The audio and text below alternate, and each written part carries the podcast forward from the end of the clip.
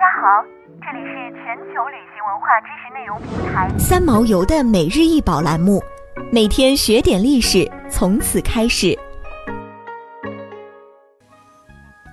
这是新石器时代的玉神面，高三点五厘米，宽六点五厘米，扁平体，整体大致是呈倒三角形，长得非常抽象，似人又似神，现藏于山西博物院。仔细观察，可以看到玉神面的顶部像是一顶帽子，而两侧伸出来往上翘，也许是当时的一种异状的发饰。镂空的部分是双眼，有点半睁半合的样子。而玉神面的下部有一个圆孔，像是神人的嘴巴，也可以作为一个穿孔，方便绳子穿过。这件玉神面的玉质润泽，神人的神态安详而神秘，应该是祭祀的一件礼器。这件精美的玉神面耗费了大量的人工和智慧，在史前生产力水平比较低的条件下，它又是怎么被制作出来的呢？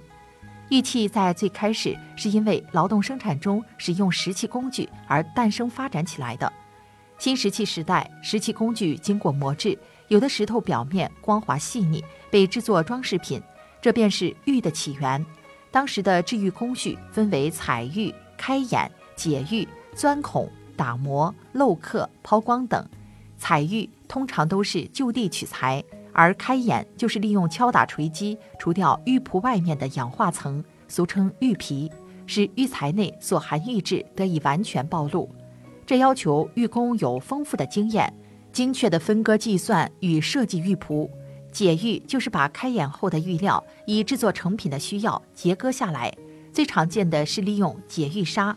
用绳子沾上解玉砂，再蘸上水，不断反复摩擦，就可以将玉石切片、切块，再进行打磨。在摩擦的过程中，还需要加上动物的油脂，这样可以打磨出光滑的玉器。接着就使用玉石或骨器，在玉石上小心地转动，慢慢形成一个个小孔。打磨则是将已切割好、钻成孔的玉料打磨成型。一般是将玉料固定，用砾石加水在玉料上打磨。抛光就是将玉器表面磨亮，达到闪闪发光的效果。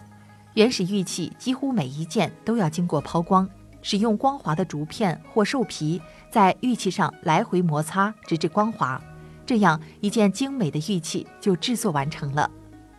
想要鉴赏国宝高清大图，欢迎下载三毛游 App，更多宝贝等着您。